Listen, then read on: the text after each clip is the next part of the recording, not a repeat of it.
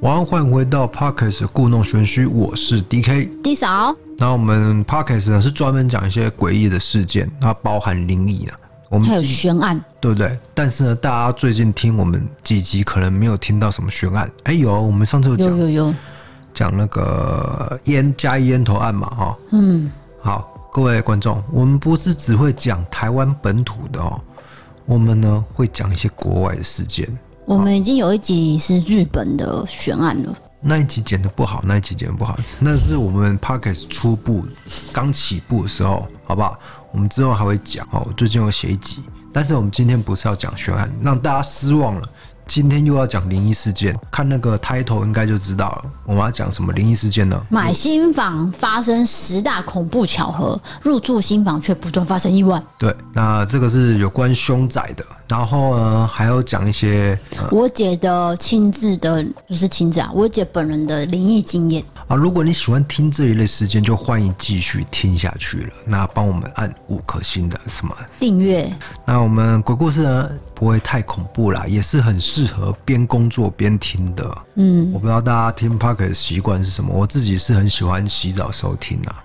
很不对，因为那个耳机没有防水。没有啊，我没有放 AirPod 啦，哦，直接放出来嘛，对不对？哦、直接整个浴室呢，就是听 Podcast。祝你手机快点坏掉。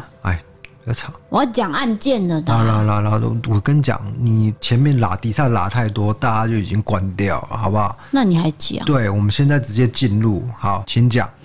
好，先要讲凶宅的嘛，哈。是一名打算在桃园购物的 A 男，看中了一间社区大楼，某栋的五楼，那大约是二十平左右。它是有电梯的公寓吗？对社区大楼那种嘛，都有管理员，有电梯。然后呢，大约二十坪。那这个 A 男呢，当时他是在攻读博士的，所以他想买这个新房子，他会觉得说啊，这是一个好的兆头。然后最后呢，他就通过中介向这个屋主呃蔡姓女子签订了买卖合约，成交价呢是两百四十五万。那这一天呢是二零一零年的十二月十七日，哦，就买下来了。那算算日子，再过一个多月就要过农历年。哎、欸，等一下，这个算是蛮便宜的哦，两百四十五万，桃园区还算。可是它不是市区，所以好像就是差不多啦，在那个年代哦，就可能三百上下这样。可是它又便宜一点点，应该这么说。有比较便宜就对了。嗯，好，那再过一个多月就要过年了，所以这个 A 男就决定说，我在年前要赶快搬进去，就是年前不是都要有个好的一些事情发生嘛，然后过一个新的年。所以搬进去的那个兴奋感，全家都很期待要搬到这个新房子。嗯嗯、好，那在隔一年的二月二日，全家就都搬进去了。那刚好遇到过年，所以他们就邀了一群朋友来家里热闹，然后增加这个过年的气氛嘛。有一个说法就是说，你搬进去搬一个新家哦，要找一些人来踩踩，就是人气才会旺。立出台语比较不好。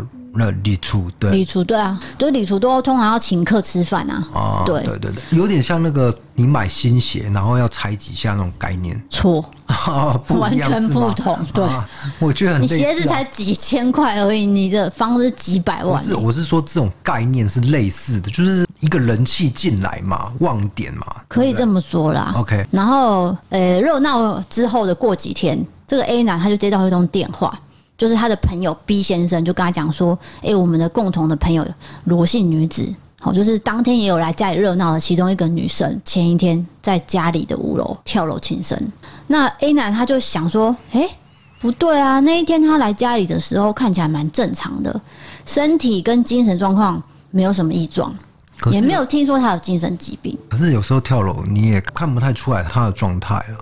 对，所以他有吓到，嗯，想说。”没有看，就反正就看不出来，他就知道说这个女生这样自杀，他就吓到了。是，那这件事情呢，原来只是个开始，那更诡异的事情就一件一件的发生了。这个 A 男跟他的太太育有一儿一女，哦，就是哥哥跟妹妹这样。那太太呢，她搬进来之后呢，就怀了第三胎，之后呢，不知道为什么就不小心流产了。那之后，这个人工流产手术的治疗也不是很顺利，还接受了第二次的手术。那接着呢，家里的两个小孩，哥哥跟妹妹，哦，在家里常常吵闹，很大声。之前也没有这个状况，反正就是搬来之后呢，家里就一连串的不如意的事情一直发生。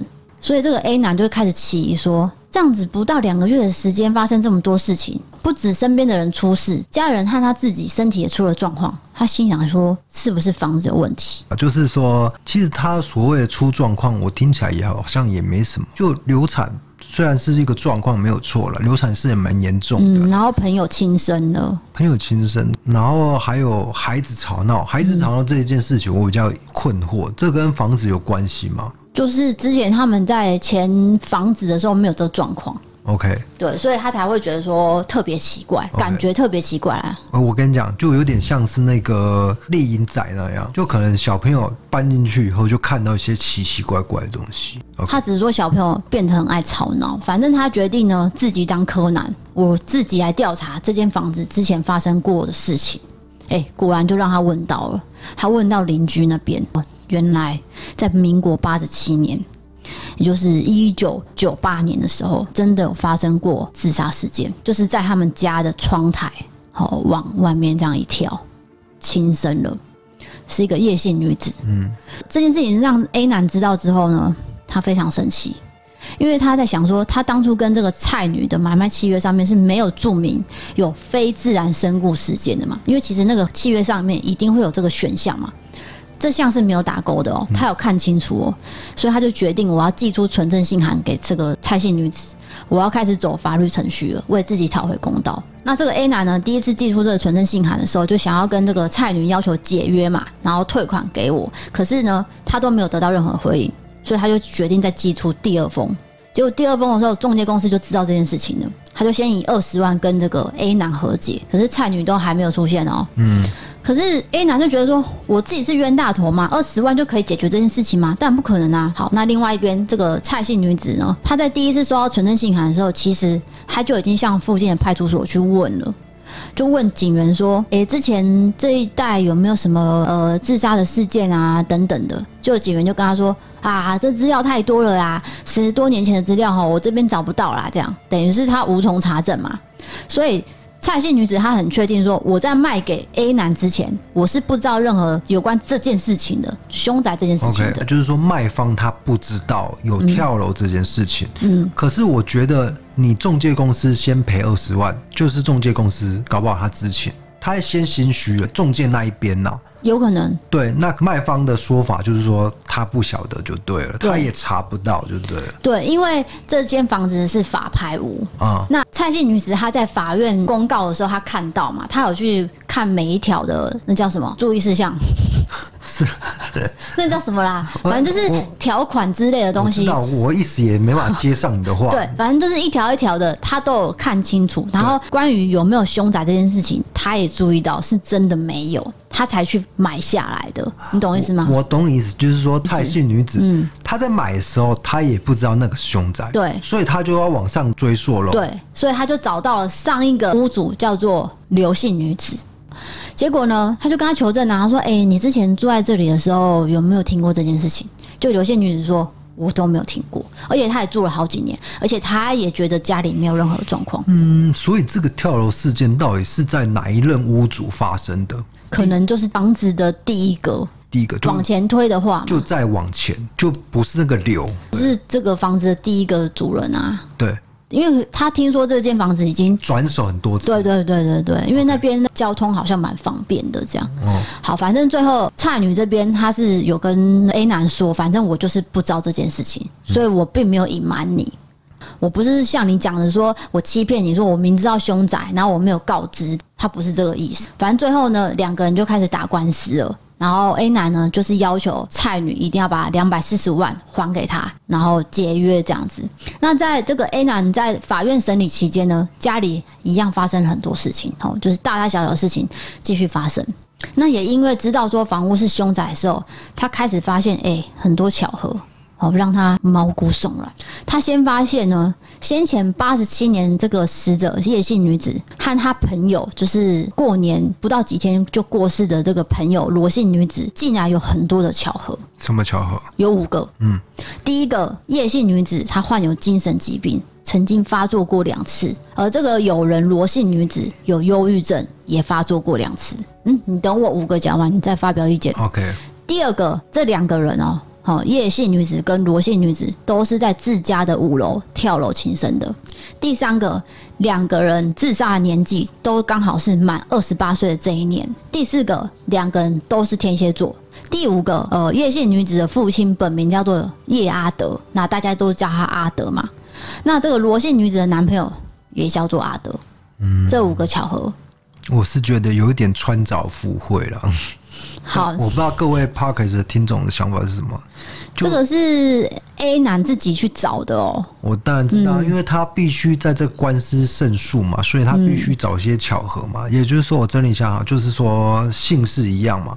然后那个有都有精神疾病嘛，可是你要自杀，当然有精神疾病，其实多半都会有。对对对对，弄意思。然后还有什么都叫阿德，然后都是天蝎座。好了，你不用再把我话重复讲过，反正就是有五个巧合。对，我的意思是说，我的感想啊，我觉得有点穿凿附会了，我不知道大家怎么想的。OK，请你继续。因为我还要再讲另外五个巧合。好，就是这个叶姓女子。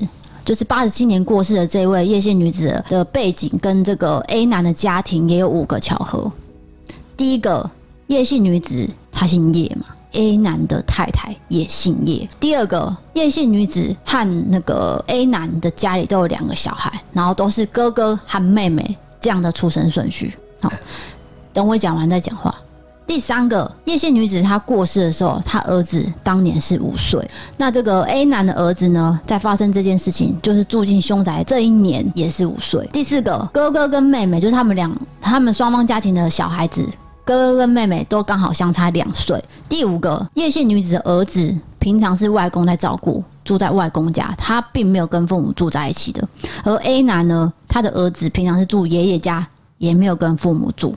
以上诸多的巧合。总之，A 男就是感觉一切不太对劲，所以他就赶快搬离了这间凶宅。好，你要讲什么？OK，所以他现在是搬出去的状态，但是那个法院的官司还没结束，对，他就先搬走，对，这样子。他觉得很不舒服，他当时又在攻读这个博士学位，等于是说蜡烛两头烧。让他觉得很烦躁，然后其实他们夫妻两个都拥有硕士以上的高学历，所以他整理出这十项巧合，也请律师呈给法院就对了，然后证明自己说我不是疑神疑鬼哦，是这个凶宅造成他的不安。他整理出这个十项巧合，是为了跟法院说证明说，哎，法官法官大人，我我就是住了这个凶宅哦，出现这个十个巧合，所以怪怪的哦，你必须帮我做一个退费的处理嘛，对不对？嗯，那在我看来，就是因为对于他的利益，他就必须我这样讲可能比较不客气啦。我个人觉得听起来好像没有那么灵异啦。当然，他的目的一定是要求退款跟退约嘛。是是是。当然，他就要找很多证据啊。是。就是你你人之常情嘛。OK。这是这是重点。那我就会很好奇，到底最后判决结果是如何呢？好，我要讲喽。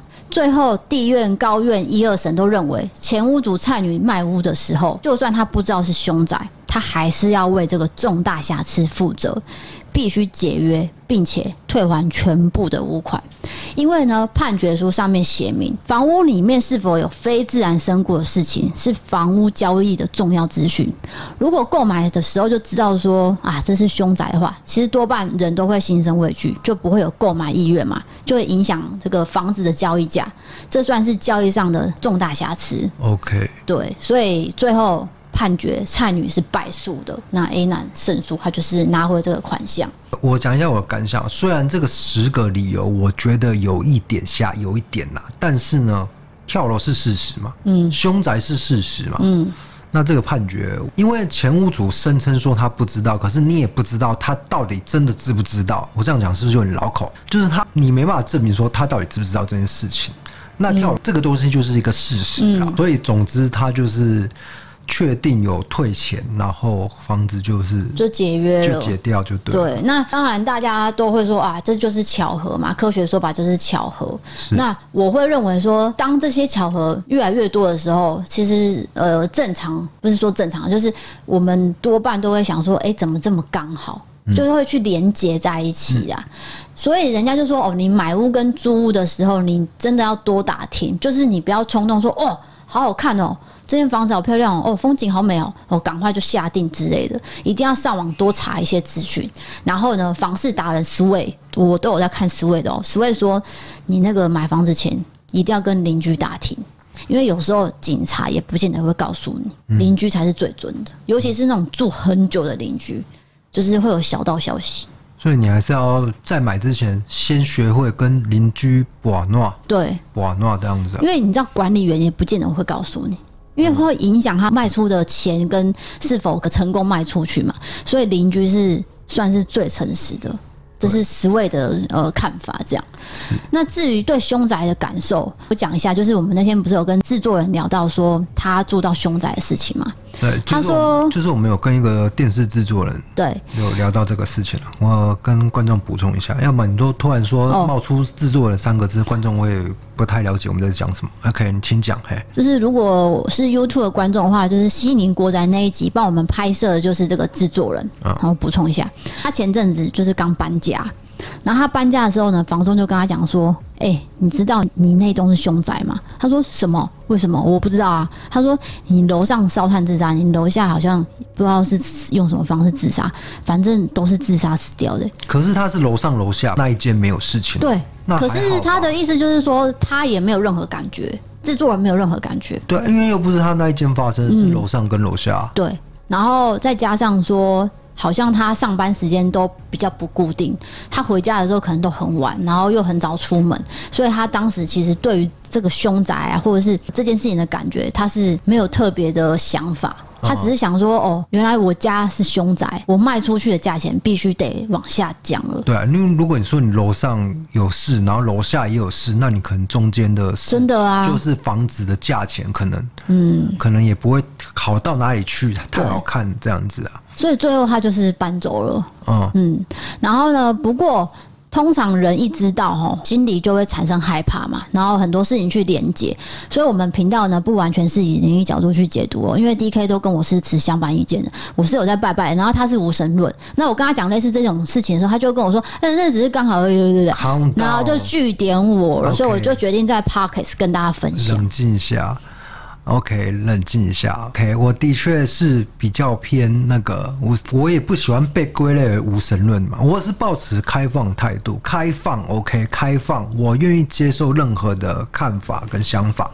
那至于你刚刚讲这个凶宅的故事，就是这个官司的故事，我是觉得有一点可惜的地方，就是说，如果我期待，我会期待说他能够看到一个比较具象的鬼的情节出现。比如说呢，我们都知道一个传说嘛，就是自杀的人他会重复做自杀的行为。嗯，比如说他在呃午夜三点半自杀，哦，这样很恐怖哦。然后那做午夜三点半，每到这个时刻一到的时候，他就会跳楼，就会看到他他跳楼，然后隔一天又看到，一直重复这个行为。我还蛮期待，就是说这个鬼故事，那人家就没有没？对啊。就是没有出出现这个情景，所以你就觉得很无聊，就觉得比较平淡一点。对，我这样是不是？And then, so what？我要讲另外一则故事了。等一下，我我再想到一个事情，就是哪个房子没有死过人？其实很多房子都死过人，中古屋都有啊。不是，你要看自然死亡还是非自然死亡啊？哦，你懂意思吗？因为有些人是说，像我阿公就是在家里，然后睡一睡他就死掉，那就是自然死亡，那就不算凶宅。寿终正寝。对啊，对啊，年纪到了啊。那如果是凶宅，就是说自杀或是凶杀，他就可能会有一个怨念对存在，尤其是那种情杀案件，那一件人家都会说怨气很重。对啊，我忘记念一下免责声明，就是我们讲的灵异事件呢，信者很信，不信者就当故事来听哦，大家不用太过反感了，就是大家听听就好，大家听我们聊天就好。OK，那接下来我们请 D 嫂来帮我们讲第二个，欸、有也是对也是凶宅的吗？还是什么的？呃，就是住宅的，就是也都是住在房子里面的故事，就对。可是我姐是有看到东西。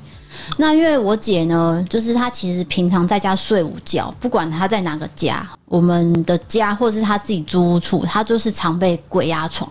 那我们解释就是她太累嘛。那你也知道，鬼压床以科学角度讲，就是哦，睡眠状态，例如说什么非快速动眼期。就是安静睡眠，然后快速动眼期就是呃主动睡眠，然后骨骼肌肉就会减少肌肉张力，导致我们无法完成动作。你醒来的时候就会立刻恢复。叭叭叭叭，你知道我在讲什么吗？我知道哇，你资料查的好清楚，而且你这段好顺哦。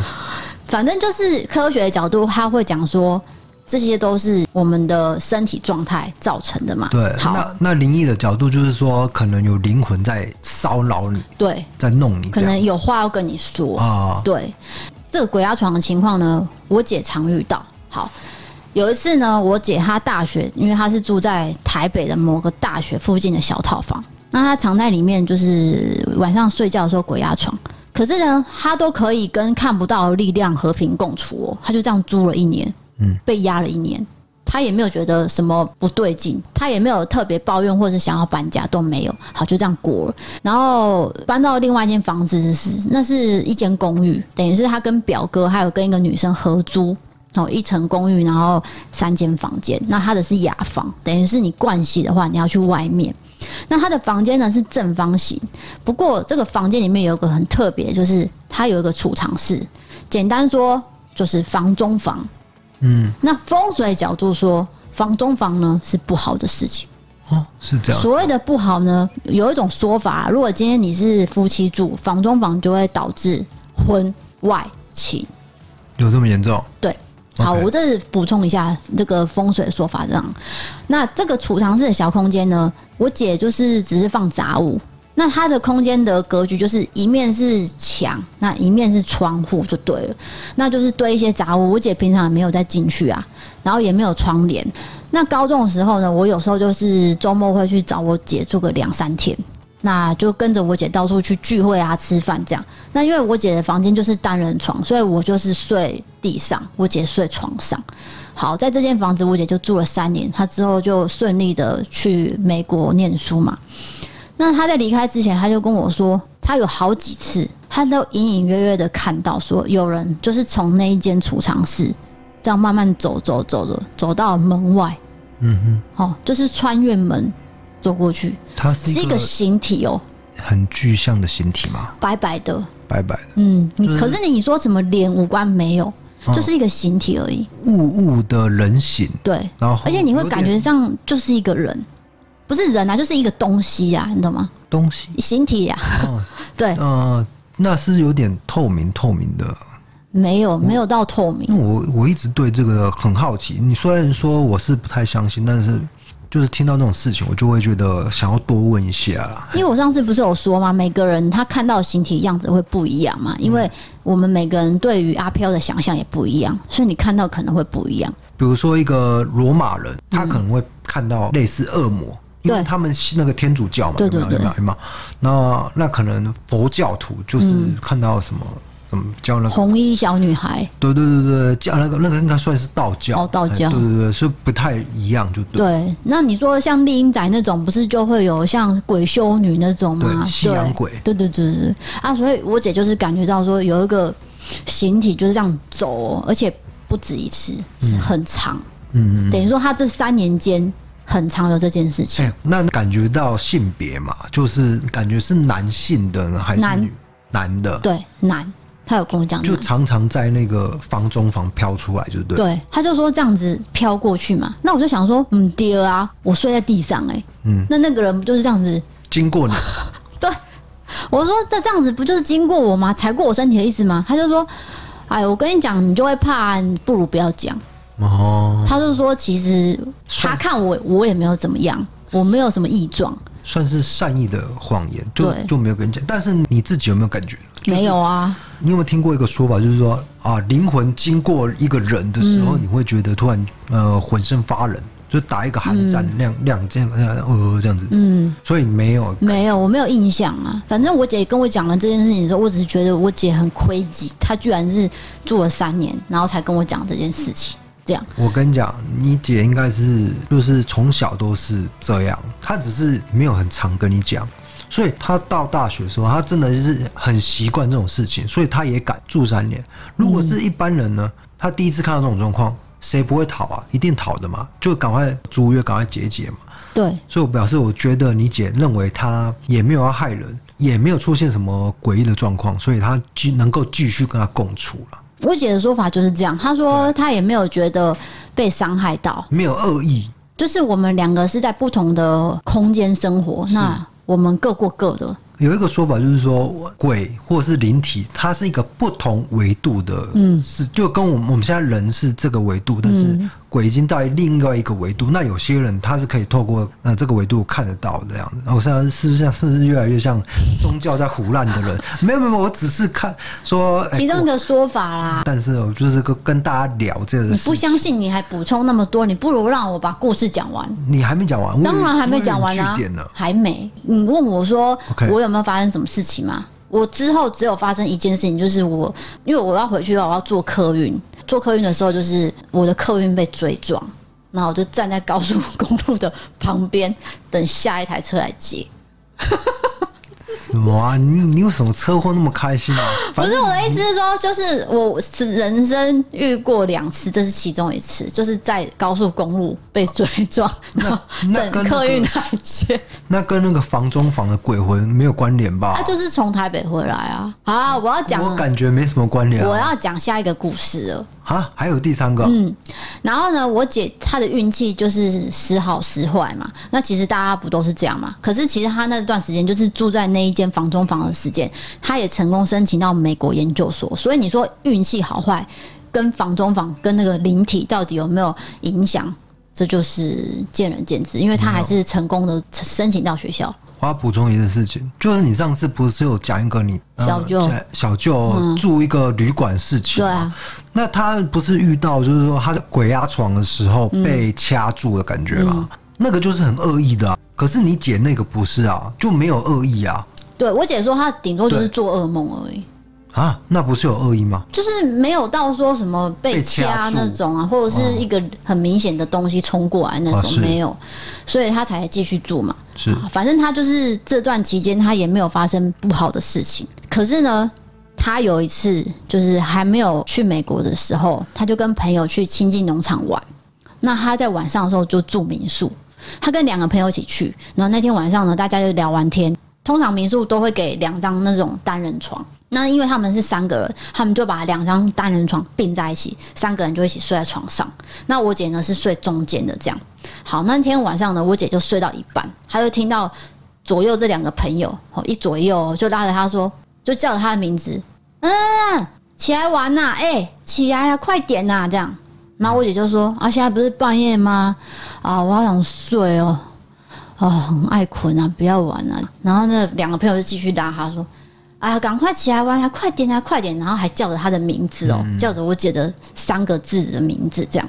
反正我姐就是真的很想睡，她就睡着了嘛。好，她起床之后，我姐就想到说，哎，昨晚好像有发生这件事，她就问两个朋友说，哎，你昨天晚上你们两个叫我起来是要干嘛？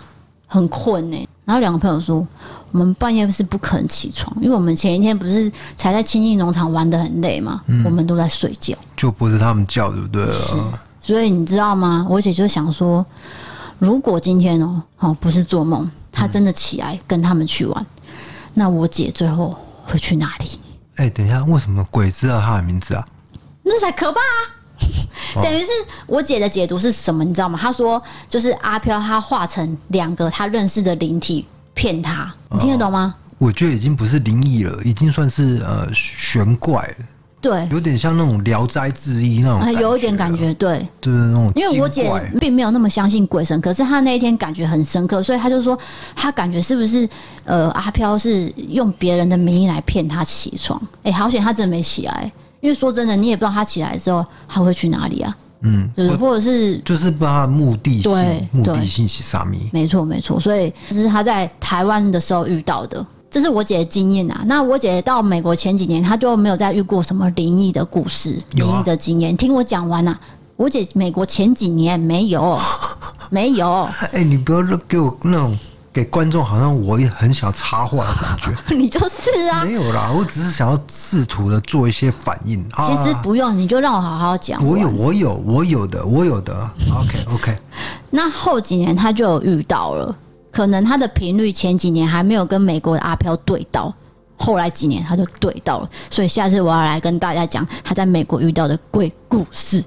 讲完了，阿多阿鬼，西洋鬼的故事。现在可以讲阿多啊吗？阿多啊这三个字是侮辱人，是不是有那个种族歧视？对，好像不行。嗯，请你道歉。那那我道歉，我跟各位 Podcast 听众说声道歉。这是外国啦，外国外国鬼就对了、嗯。对，那下次再来跟大家分享。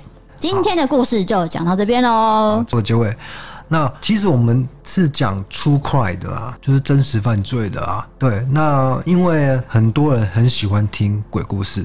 所以，我们也会增加一些鬼故事的情节，希望你还能够享受这个我们聊鬼故事的过程。嗯，希望大家喜欢，或者是你有什么意见，也可以提供给我们，留言给我们，私讯给我们都可以哦。哦，对，那我们留言的方式呢，就是那个 Apple Podcasts 可以做一个留言动作，我们都会看哦。现在有。